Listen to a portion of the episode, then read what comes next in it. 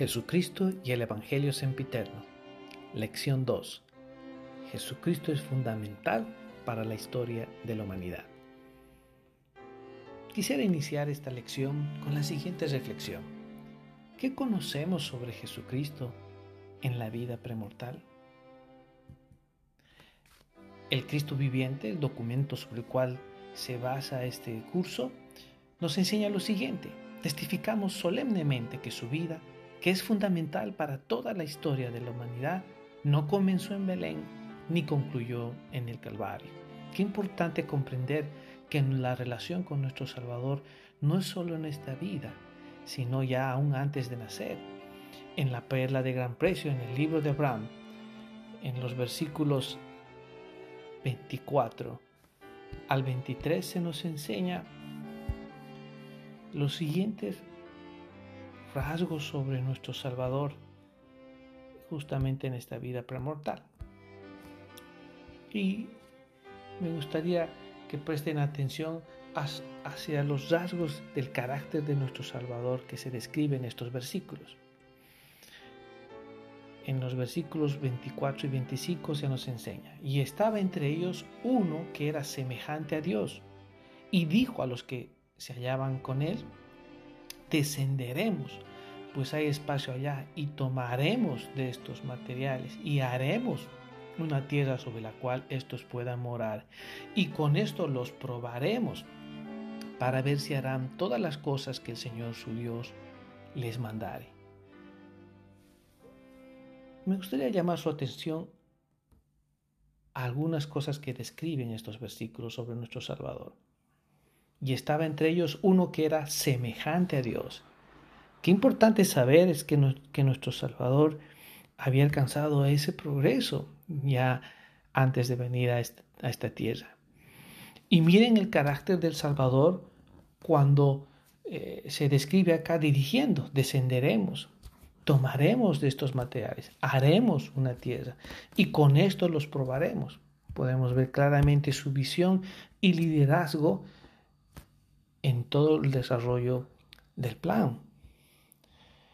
Dentro de estos mismos versículos, eh, una descripción del, atributo de nuestro Salvador y del amor por nosotros se describe en el versículo 27 cuando se nos enseña y el Señor dijo, ¿a quién enviaré?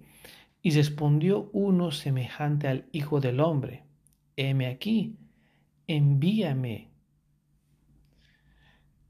podemos apreciar en, ese, eh, eh, en esas eh, palabras cómo el Salvador se ofreció a poder venir y a sacrificarse por nosotros.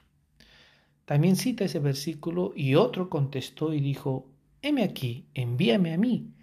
Y el Señor dijo, enviaré al primero. A fin de comprender cuál la razón por la que nuestro Padre Celestial decidió enviar a Jesucristo, o al primero como se cita en estos versículos, podemos encontrarlo en el libro de Moisés, en el capítulo 4, versículos 1 al 3. Y se nos enseña lo siguiente. Y yo Dios el Señor le hablé a Moisés diciendo, ese Satanás a quien tú has mandado en el nombre de mi unigénito, es el mismo que existió desde el principio, y vino ante mí diciendo, heme aquí, envíame a mí, seré tu hijo y redimiré a todo el género humano, de modo que no se perderá ni una sola alma, y de seguro lo haré, dame pues tu honra. Miren eh, las cosas que eh, Satanás deseaba, que lo escoja a él, que él iba a redimir a todo el género humano, que ni una alma se iba a salvar, y que quería la honra del Padre por ello. Por eso es que en los siguientes versículos eh, se nos aclara por qué nuestro Padre Celestial escogió a Jesucristo y no a Satanás. Cuando se nos dice, pero he aquí mi Hijo amado, que fue mi amado y mi escogido desde el principio. Me dijo, Padre, hágase tu voluntad y sea tuya la gloria para siempre pues por motivo de que Satanás se rebeló contra mí y pretendió destruir el albedrío del hombre que yo Dios el Señor le había dado y que también le diera mi propio poder, hice que fuese echado abajo por el poder de mi unigénito. Entonces claramente podemos ver qué era lo que pretendía Satanás y cómo buscaba él destruir nuestro albedrío y, obtener el poder del Padre. Por eso es importante, queridos jóvenes, comprender que Jesucristo fue escogido desde el principio. Y una de las razones por la que fue escogido es que quiso hacer la voluntad del Padre y darle toda la gloria a Él. El elder Maxwell resaltando este ofrecimiento del Salvador, enseñó en la, en la Leona o en Saint de mayo del 1976 lo siguiente. Nunca nadie ha ofrecido tanto a tantas personas en tan pocas palabras como cuando dijo, heme aquí, envíame. El Elder Holland en la Leona de marzo del 2008 citó lo siguiente, en el concilio preterrenal Aparentemente Jesucristo era el único suficientemente humilde y dispuesto a ser preordenado para llevar a cabo la expiación infinita. El profeta José Smith resaltó algo muy importante sobre nuestra participación en ese concilio cuando enseñó en enseñanzas de los presidentes de la iglesia, José Smith, lo siguiente. Al efectuarse la primera organización en los cielos, todos estuvimos presentes y presenciamos la elección y nombramiento del Salvador y la formación del plan de salvación y nosotros lo aprobamos. Qué importante es poder comprender esto que resalta el profeta cuando dice que nosotros estuvimos allá y nosotros lo aprobamos. ¿Qué sentimientos vienen a ti al saber de que tú aprobaste el plan de salvación y que tú elegiste seguir a nuestro Salvador? El elder Robert D. Hales, en la Leona de noviembre del 2010, enseñó lo siguiente. Piensen en esto.